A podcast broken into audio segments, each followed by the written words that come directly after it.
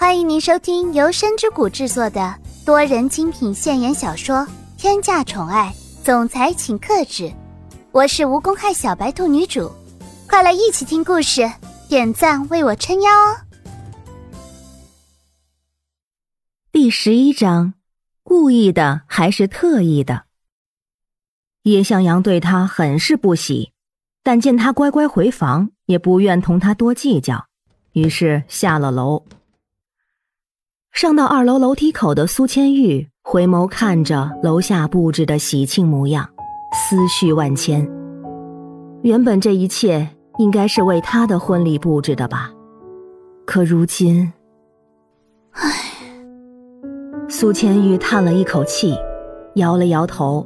他强迫自己甩掉这些乱七八糟的想法，都已经是如今了，就不要去想原本是什么。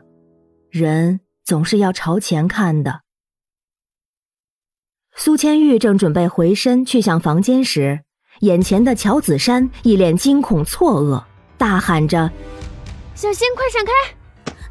还不等他反应过来，苏千玉脊背上忽然受力。眼角的余光似是看到了一道黑影，完全没了躲避的机会，整个人朝着楼梯下扑了过去。楼下的乔子山想也没想就飞奔上前，可是哪怕他用尽全力飞速而去，也不可能接得到已经坐势摔下来的苏千玉了。楼梯边传来的惨叫声吸引了大家的注意，人们全都赶了过来。只见苏千玉趴在乔子山身上，地上流了一滩血，两人都陷入了昏迷的状态。见状，女仆们慌了神，去打急救电话的，准备抬起两人的，客厅里乱作一团。这时，没人注意到二楼的叶千琼从自己房间门口看向楼下时露出的残忍笑容。睁开眼眸。入眼的是恍如白昼的灯光，晃得苏千玉睁不开眼睛。乔子山，乔子山，乔子山。他断断续续的喊着这个名字，蒋泽旭听不真切，俯身贴耳过去，宛若文语的嘶哑声音传入他的耳朵里。像是千万根针扎在心上一般，心疼的不行。敢对他的人动手，日后定要千百倍的还回去。他没事了，你别担心。万万不可因此而伤到孩子呀！今日能保全下来，实属不幸中的万幸，再不能出任何闪失了。蒋泽旭的俯身给苏千玉挡去刺眼的光。让他缓慢地睁开了双眼，见到是熟悉的人，顿时安心不少。可是这偌大的病房里，除了蒋泽旭，便再无第二人，不免让人心寒。蒋泽旭将床位调整起来，让苏千玉变成靠坐的姿态，细心的给她喂了些温水，安抚着她的情绪。刚才多亏了乔子山。否则我可能就死了。他真的没事吧？苏千玉急红了眼，一双手死死的捏着蒋泽旭的手臂，担忧、着急全写在他苍白的脸上。他没有生命危险。蒋泽旭避重就轻的回答：“伤了脑袋，轻微脑震荡，可能要躺上好几个月了。”听到他的回答，苏千玉松了一口气。没有生命危险就好啊，否则这份恩情他这辈子都还不起了。啊，到底发生了什么？蒋泽旭紧紧的盯着他的面庞，有些着急于事情的发生，但又怕刺激到他，便放轻了声音，安抚的拍着他的肩膀：“放心，一切有我。”这么一问。苏千玉陷入了沉思，刚才发生的一切来得太快太突然，他也不确定是不是这样的。我只记得一道人影闪过，我被人推了一把，跌下了楼梯，然后乔子山飞奔用身体给我挡了一下，将我护在怀里，滚到了楼梯下。好多血！昏迷之前，我看到了好多血。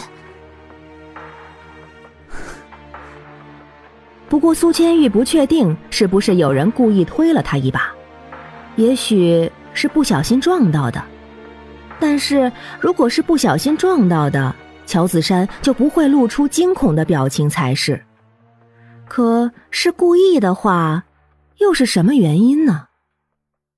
苏千玉的脑子很乱，一闭上眼就是那滩鲜红的血。孩子，我的孩子怎么样了？孩子保下来了，没事的。蒋泽旭温柔的将他拥入怀里，给他最大的安慰。他会查明真相的，让那些妄图伤害他的人受到惩罚。蒋泽旭哄着苏千玉入睡了。另一个房间的保镖告知他，乔子山也醒了过来。来到病房里。乔子山精神十足的喝着粥，完全没点病态的模样。怎么样了？蒋泽旭用轻快的语气询问着。见他没事，心里自然是欣喜的。乔子山也没个正形的回答：“我大难不死，必有后福，比如升职加薪什么的。”哼，再生他干脆把公司给他得了。接下来是相对无言的默契，他不问，他也不出声，安安静静的喝着粥，满足之后才开口：“有人推的苏千羽，脸我没看清。鸡汤里有堕胎药。”蒋泽旭顺过他的话说下来，得到的是乔子山的尖叫：“什么？那我喝了没事吧？”他忽然的大叫让蒋泽旭很是无语。一次应该没事儿，关键是拿到证据了吗？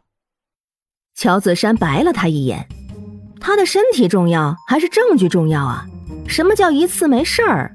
这个坑爹的上司！不过他还是默默的点点头，表示到手了。可心里盘算着，现在去洗胃还有没有用呢？见他没什么大碍，蒋泽旭也不耽误时间，赶回了家里。书房里的他看着乔子山发过来的资料，心中万般不是滋味，拳头捏得生紧，重重的砸向了桌子。他都没觉得疼痛一样，因为那里哪有心里痛啊？蒋泽流啊，你可真是我的好弟弟。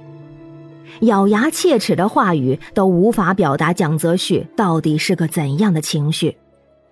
蒋家鸦雀无声的客厅里，因蒋泽旭阴沉的面容而显得更加静谧，无疑是暴风雨前的宁静。你到底想说什么事儿啊？蒋母有些不耐烦的出声，把一大家子人叫回来，就这样大眼瞪小眼的。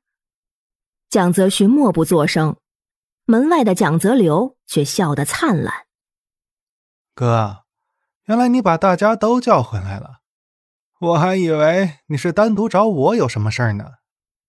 他带着点吃味儿的感觉说着话：“是有关你的事儿，自己看吧。”说着，蒋泽旭将手中打印好的东西扔在了桌子上，拼命的克制想要朝蒋泽流脸上挥过去的拳头。目光触及到桌上的照片时，蒋泽流这个幕后黑手自然瞬间明白是什么事儿。蒋泽流坐在原位上，表面上还是一副吊儿郎当的模样。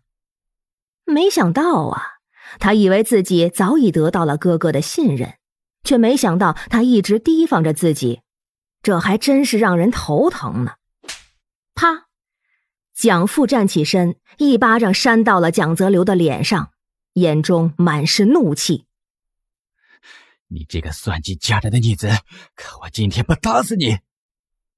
说着，蒋父不解气的还要动手，被一旁眼疾手快的蒋母拦了下来：“够了，他可是我怀胎十月、含辛茹苦生下的孩子啊，你别打了。”蒋母将蒋泽流护在身后，一副要哭的模样。蒋父颇为头疼，指着他的手不停的抖，想说的话却全都堵在心口，说不出来。见此闹剧的蒋泽旭看着他们，觉得有些好笑，冷着脸开口道：“我今天的主要目的不是问罪。”本集已播讲完毕，感谢您的收听，期待您的评论、点赞与分享哦，下集更精彩。